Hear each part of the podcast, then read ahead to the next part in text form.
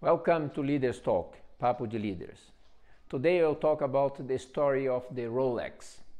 Come with me.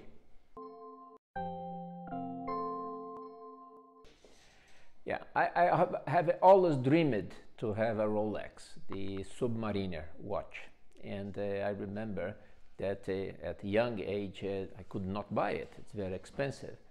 Then uh, I used it to talk with my friends that one day I would buy one. And I remember a big friend of mine, Charles, that is working, is still working in downtown. And he mentioned to me, uh, Junior, as he called me, Felicio, uh, uh, there is a, a, place here that they sell a fake Rolex that is really nice. And I said, really? And what's the price? And the amount of money I could buy it. I went there, was perfect. The, the, the counterfeit was uh, perfect. The only difference is that the second uh, was not going as Rolex was. But I said people need to be very close to watch that. Then uh, I went to my work very proud with my watch on my wrist. And then that day one of the senior managers uh, invited all the the intern I was intern back then to have lunch together in the cafeteria and I remember he was a very wealthy man, even before starting working, very senior in the company, and he was telling me about a, not me, everybody that were in the table, that how could someone buy fake things? And uh, I suddenly I put my hand, my left hand under the table, and then he's continued talking that that was not uh, correct uh, and gave the whole speech, the legal stuff. But then he used an analogy, and I always loved people or managers, leaders that use analogies to tell the story. That's why maybe I became a good storyteller because I think that if you give the example in a way that every single person can understand, it, it will be easy to memorize and to repeat it. And after that, uh, that changed my life as well. I will not tell the name of the person because I lost the contact. But uh, again, this is a true story about it, about counterfeit and uh, illicit trade. So he mentioned uh, that for him, uh, illicit product, even if it looks perfect for others, he knows that it's not. And the example, brutal example that he gave that marked me for for life, it was exactly about a watch. And he said, I know that there are lots of uh, people selling fake watches. And in coincidence, he had a, a Rolex Submarine.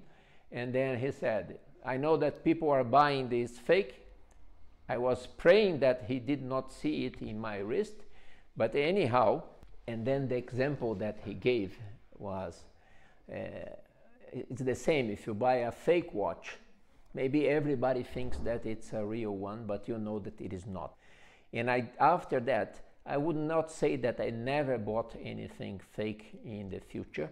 In Trinidad and Tobago on the island, for example, they did not have a, a kind of blockbuster where you, where you could rent a movie. They were only selling DVDs with the movies and it was not uh, illegal. It was a, a store uh, so it was legal, but I knew and I did not like that I was buying something that was not uh, paying all the duties and tax. And in several other places, at least I stopped to think if I should or not buy. For sure, some might say that there's absurd the price that some brands uh, charge. But my wife always say there's a reason for charging that. The quality, it lasts longer. You have a kind of uh, service post quality, uh, post uh, purchase. So there is always a reason why. And there's a lots of investment behind brands in terms of technology to develop it, in terms of marketing as well. So think twice if you are offered something that is either counterfeit or if it's uh, fake, uh, if you should buy it or not. Okay? If you are enjoying, please give a like, subscribe, and ring the bell to get notice from the next videos. Bye bye. Ah, I, forgot to mention, it's always good to have a dream. And finally, when I, I, I, turned 40 years old, I was able to buy the Submarine Rolex. It was not brand new, was second hand. I bought it from a good friend from the company. So follow your dreams and uh, think about if you should or not uh, take the right decisions. It's good to have a, a dream so you can follow it.